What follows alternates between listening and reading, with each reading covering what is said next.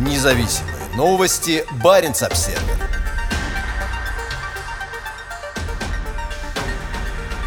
Новый крупный арктический проект «Газпрома» может оказаться бесперспективным.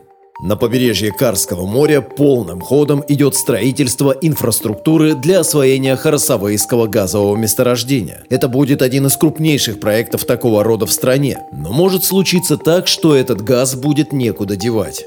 Работа в далекой Ямальской тундре кипит с марта 2019 года, когда был дан официальный старт освоению месторождения. Президент Владимир Путин наблюдал по видеосвязи из Кремля, как колонна строительной и вспомогательной техники «Газпрома» отправилась в путь по заснеженной арктической земле. Харасавейское месторождение откроет новые горизонты для развития отрасли, для укрепления нашего экспортного потенциала и для дальнейшей газификации самой России, сказал Путин в своем приветствии. Запасы месторождения, расположенного на западном берегу полуострова Ямал, составляют около 2 триллионов кубометров газа. Оно следующее в очереди в плане «Газпрома» по освоению огромных запасов региона. Харасовый будет соединен 108-километровым газопроводом с огромным Баваненковским месторождением, запущенным в 2012 году. В течение всего лета 2022 года к морскому терминалу на Харасавее курсировали суда. На многих из них были строительные грузы и снабжение для нескольких сот рабочих, занятых на площадке. Добыча на месторождение должна начаться в 2023 году. Считается, что совокупные запасы газа Харасавея и Баваненкова составляют 7 триллионов кубометров. По мере продолжения «Газпромом» грандиозной программы освоения региона к ним должны добавиться еще несколько триллионов миллионов. Но этим планам мешает российская война с Украиной и последовавший за ней конфликт с ЕС. Европа идет на крайние меры, чтобы снизить зависимость от российских углеводородов, а на этой неделе Москва ускорила этот процесс, остановив газопровод «Северный поток» якобы по техническим причинам.